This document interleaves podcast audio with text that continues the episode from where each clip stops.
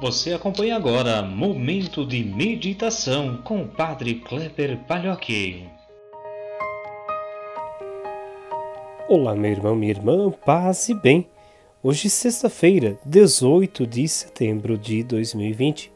Peçamos a Deus que nos abençoe sempre, oriente nossos passos, nos ajude a vivenciar nossa fé de acordo com o seu Evangelho. O Evangelho que nós rezamos hoje é do evangelista Lucas, capítulo 8, versículos 1 a 3. Naquele tempo, Jesus andava por cidades e povoados, pregando e anunciando a boa nova do reino de Deus. Os doze iam com ele, e também algumas mulheres que haviam sido curadas de maus espíritos e doenças. Maria, chamada Madalena, da qual tinha saído sete demônios. Joana, mulher de Cusa, alto funcionário de Herodes, Susana e várias outras mulheres que ajudavam a Jesus e aos discípulos com os bens que possuíam. Meus irmãos, minhas irmãs, nesta sexta-feira nós olhamos em especial para o Evangelho. Ele nos apresenta algumas mulheres que acompanham Jesus, em especial Maria, chamada de Madalena, Joana, que é mulher de Cusa, e Susana. Mas a gente pode olhar para o Evangelho também, trazendo presente todas as mulheres que acompanhavam Jesus. Lucas é um evangelista em especial que faz essa recordação da presença, então, não somente dos doze apóstolos, como também do seguimento de muitas mulheres a Jesus. Lucas, então, nos chama a atenção que nesse primeiro grupo de mulheres que se juntam aos doze e aos discípulos que estão com Jesus, oferece também um quadro completo então de seguidores. A comunidade que nasce é um pequeno rebanho. É o início daquela que será chamada sua igreja, composta de homens e mulheres, todos chamados e empenhados ao serviço. Lembramos que aqui também o evangelho é um contraponto ao judaísmo, onde quem tinha vez na comunidade eram geralmente os homens. Lucas ele tem em particular é, interesse em notar então esta presença das mulheres em torno de Jesus, desde o início da sua vida pública. Recolhe um número considerável de tradições é, provenientes também do ambiente feminino.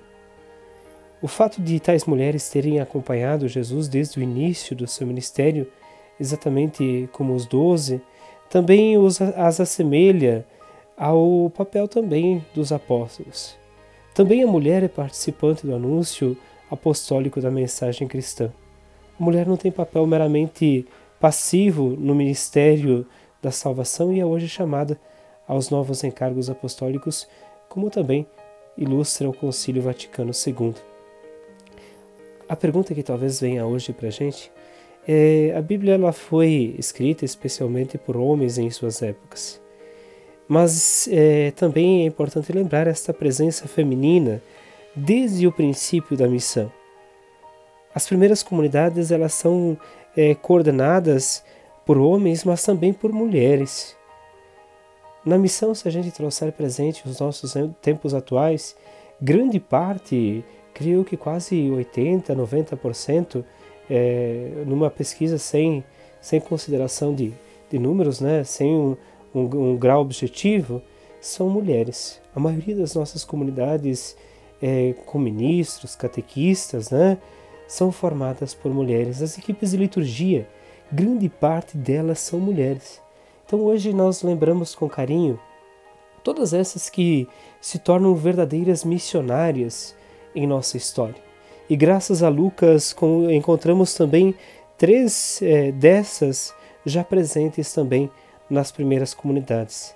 Por isso, sempre é importante lembrar que é, muitas vezes nós centramos nos doze apóstolos, né? Mas a gente esquece que as primeiras comunidades também foram mantidas e coordenadas também pela presença feminina, é, dando também a entender e a compreensão de que a Igreja de Jesus ela permite e quer e deseja e se fundamenta também no feminino, não somente no masculino. Penso que talvez seja momento também da gente refletir e ter presente e valorizar também essa presença do feminino nas comunidades cristãs. Uma pena talvez que durante o histórico não se tenhamos colocado entre os apóstolos, né, a presença também do feminino é, em nossa história. graças talvez ao nosso contexto, ou pena, né, nós tenhamos perdido também é, este valor de compreender que na fé nós não precisamos fazer distinção do que é masculino e feminino, especialmente nos seguidores de Jesus. Todos nós somos chamados a este segmento, a vivência da fé.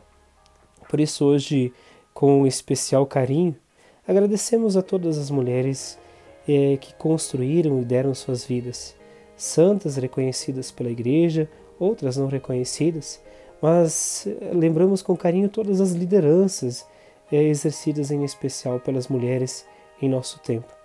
E rezamos por elas, para que, além de sua luta, possam também compreender seu papel, sua missão importante de serem sinal de ternura, de carinho, de missão, de vida, de vocação em nossas comunidades. Agradecemos a Deus também pelas suas presenças, pelo seu rosto, pelo seu toque, que nos ajuda também a compreender este olhar de Deus muitas vezes em nossas comunidades. Que Deus nos abençoe neste dia, nos guarde, nos proteja sempre. Ele que é Pai, Filho e Espírito Santo. Amém. Um grande abraço, um ótimo dia. Nos encontramos amanhã.